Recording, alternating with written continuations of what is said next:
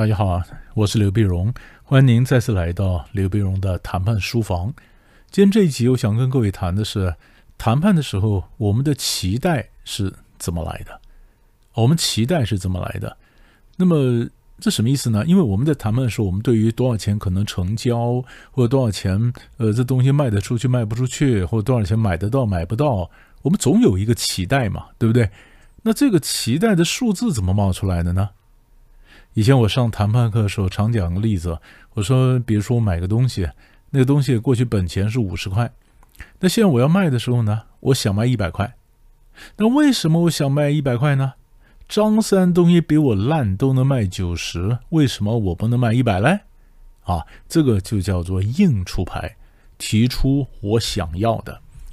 或者我看你衣服穿的漂漂的，你衣衫褴褛，或者我看起来你的整个装扮不是很有钱的样子，我想开一百块，你搞不好吓坏了啊！而且呢，但是我也觉得你这个年轻人呢还不错，呃，我也想卖给你，那我开个一百块把你吓坏了，好了，算了算了，我自己降点就呃八十了，八十了啊，只要不赔钱就好。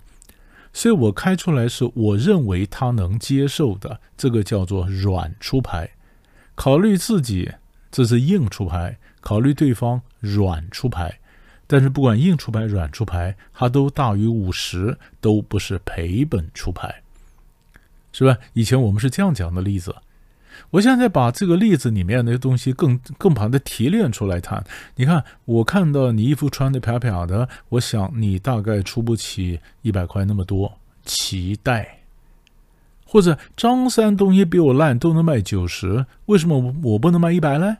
期待，所以这就是我们今天要谈的期待是从哪儿来呢？所以，我们大概整理一下，我们人对一个东西的期待呢，大概有下面几个地方。第一个就是我刚刚讲的先例，张三东西比我烂都能卖九十，为什么我不能卖一百嘞？因为我看到别人这样子用这个价钱成交的先例。先例，所以我想我应该也可以吧，我也不比他差，对不对？所以先例本身，这就是一个影响我期待的一个数字啊。或者我卖房子，你看张三的房子，他卖他他他卖房子，我看实价登录，张三的房子也不怎么样，可以卖到那么贵，那为什么我不能卖这么高的价钱呢？是不是？所以这个就是先例。然后第二个影响我期待的呢，那就是我看到的或搜集到的资讯。我看到他的衣服穿的很很很朴素啊，可能很一一般啊，或者甚至衣衫褴褛啊。我想以你这样的一个财力的状况呢，你大概出不了那么贵的钱啊，这钱对来讲有点困难。你说我会不会判断错误呢？会，我当然可能有人判断错误，因为有些人他非常有钱，可是他就喜欢穿的很朴素，开的国产车，对不对？你在他身上看不到珠光宝气。是不是？也许他是个暴发户，或者他非常的深沉内敛。你在那举手投足里面也看不到有钱人的习性。于是我们当然就觉得，嗯，他当然没钱，是不是？那不管我搜集到的，不管我这个情报对的还是错的，总是我认为我搜集到了情报嘛，对不对？那也有的时候呢，我搜集到情报是对方下的毛。我们不是讲下毛吗？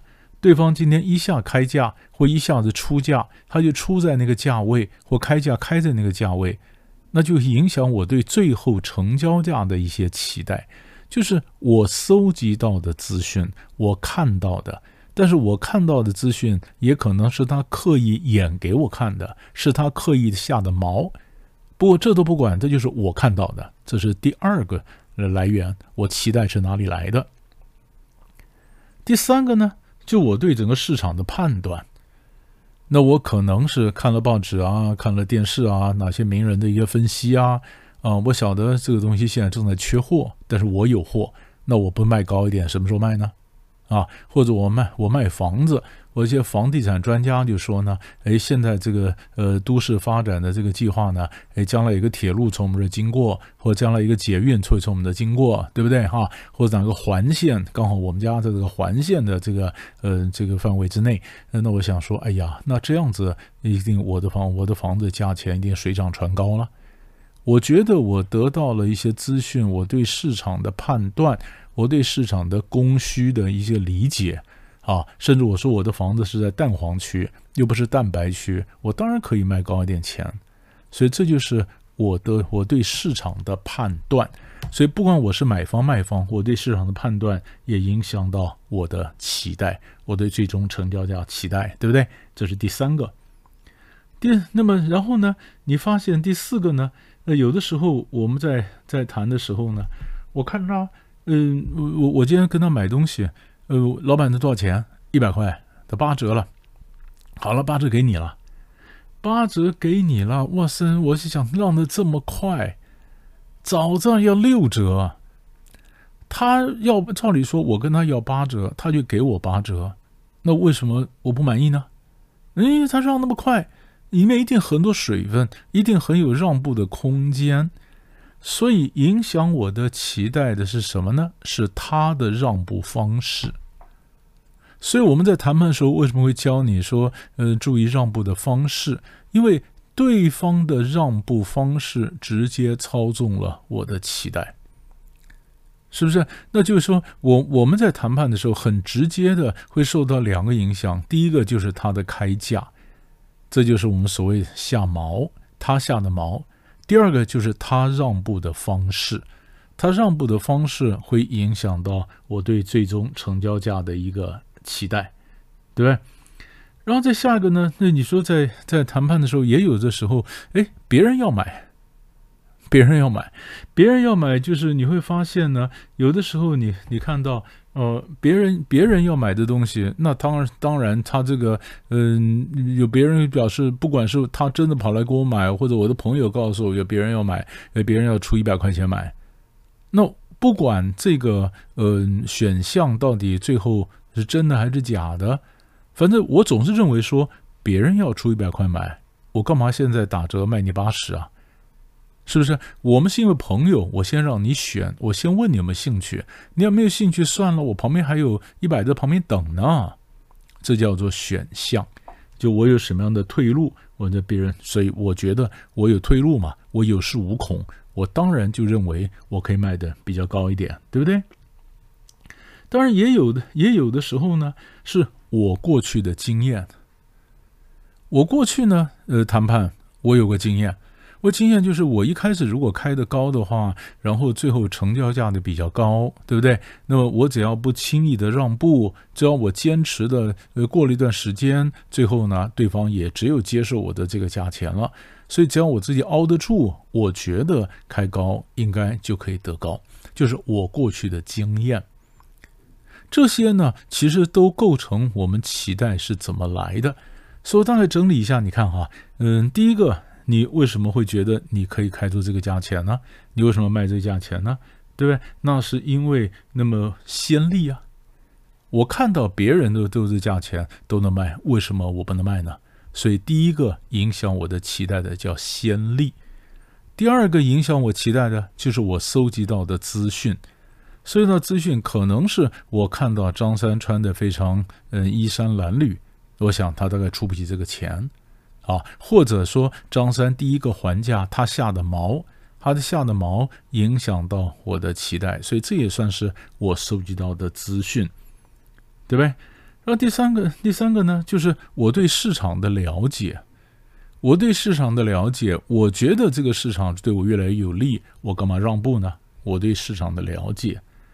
然后第四个呢，就是，嗯，我看你让步，你让步的方式，你让步的方式让的非常快，你让的非常快，非常快呢，那我就想，那你后面一定很有让步的本钱，你已经预留了很多回旋的空间，是不是？那既然这样子的话，你跟让步，那那那你让的很快，你一定很多水分，所以我当然又继续的去往前推进。我再继续杀价，对不对？所以你让步的方式影响我的期待。再下个就是我们讲的选项，我有别人要买，我当然，嗯，就就就是说很得意嘛。或者说你你是卖方，你有别人要买，所以你当然就呃就或者不管谁有别人要买，当他有别人要买或有别人要卖，那么那一方都会比较强硬。这个都是期待。或者最后一个就是我过去用过这招开高走低的方式，那其实我想这次我也可以用。所以我们在谈判的时候，一定要找我们的期待，不是凭空而来嘛？我为什么会认为这价钱可以成交？我为什么充满了期待，充满了希望，对不对？或者他为什么认为他那个东西卖得出去？他以为他谁啊？他镶金又包银，是不是？啊，他那是镶金的啊、镀金的啊，镶钻的啊，要不然他怎么开那么贵呢？为什么呢？一定有什么原因影响他对成交价期待嘛？所以，当你跟别人在谈判的时候呢，你想说奇怪啊，他为什么这么开出一个这么好高骛远的价钱呢？哎，为什么他会认为他会赢啊？为什么他那么神气啊？为什么啊？是不是有很多原因嘛？那其实你把我刚刚讲的一个一个帮他列出来，他到底是会什么原因以致他有这个期待？或者我们自己也是这样来的？我的期待怎么来的？是不是也是这几个原因撑出来的呢？是不是？那如果是这样子的话，我们大概能够了解对方的立场，他为他是怎么来，我也才知道，如果要破他的这些主张啊，要杀他价，我应该怎么杀？我应该怎么杀？所以，我们先看他的期待，下一集我再告诉你这些期待我们该怎么杀，好吧？我们先休息一下，大家想一想，我们下一集再见。